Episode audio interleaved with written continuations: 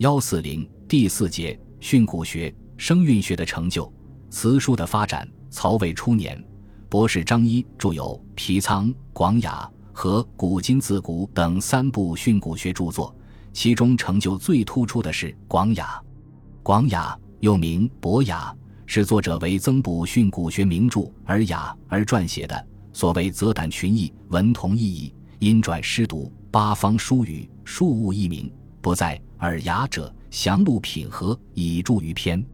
因此是一部广而雅之作。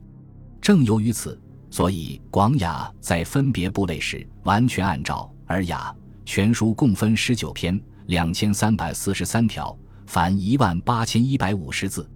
就价值来说，大概周秦两汉时期古意仍存的，可据此书以正其得失，集训故言，而其意散逸不传的，则可借以窥其端绪。解释汉魏作品中的词语，集结金语，可见它是训诂学上的一部重要著作。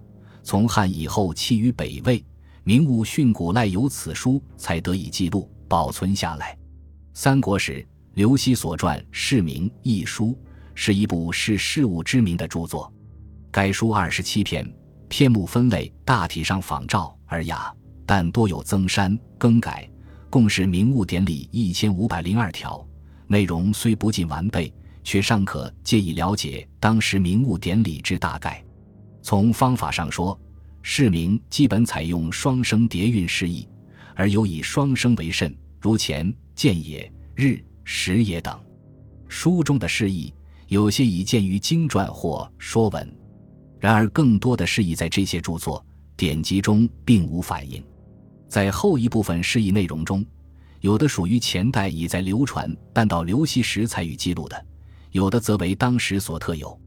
所以，释名在训诂学上占有重要地位，其价值本来并不在尔雅和方言之下。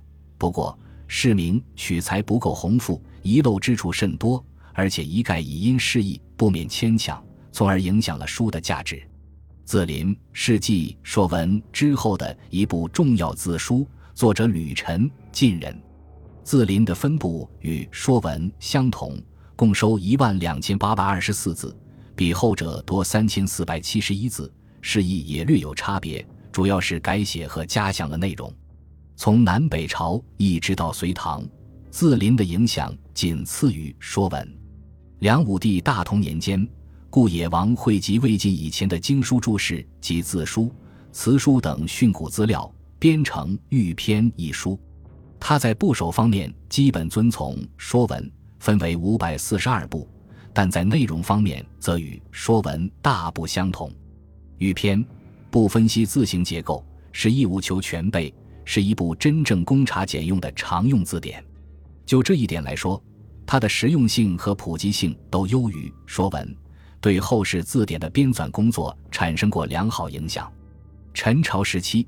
陆德明的经典诗文总会经典音译是一部资料性质的工具书，全书三十卷，是当时汇集反切资料最为丰富的著作。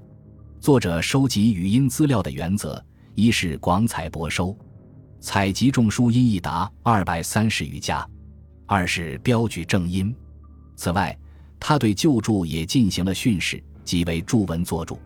魏晋南北朝是一个思想解放的时期，当时的学者在古书注解中表现出来的思想观点与前代大相径庭，因而产生了大批古书注解方面的名著，如何晏的《论语集解》、王弼的《周易注》、老子注、杜预的《春秋左传集解》、郭璞的《尔雅注》、方言注和《山海经注》等。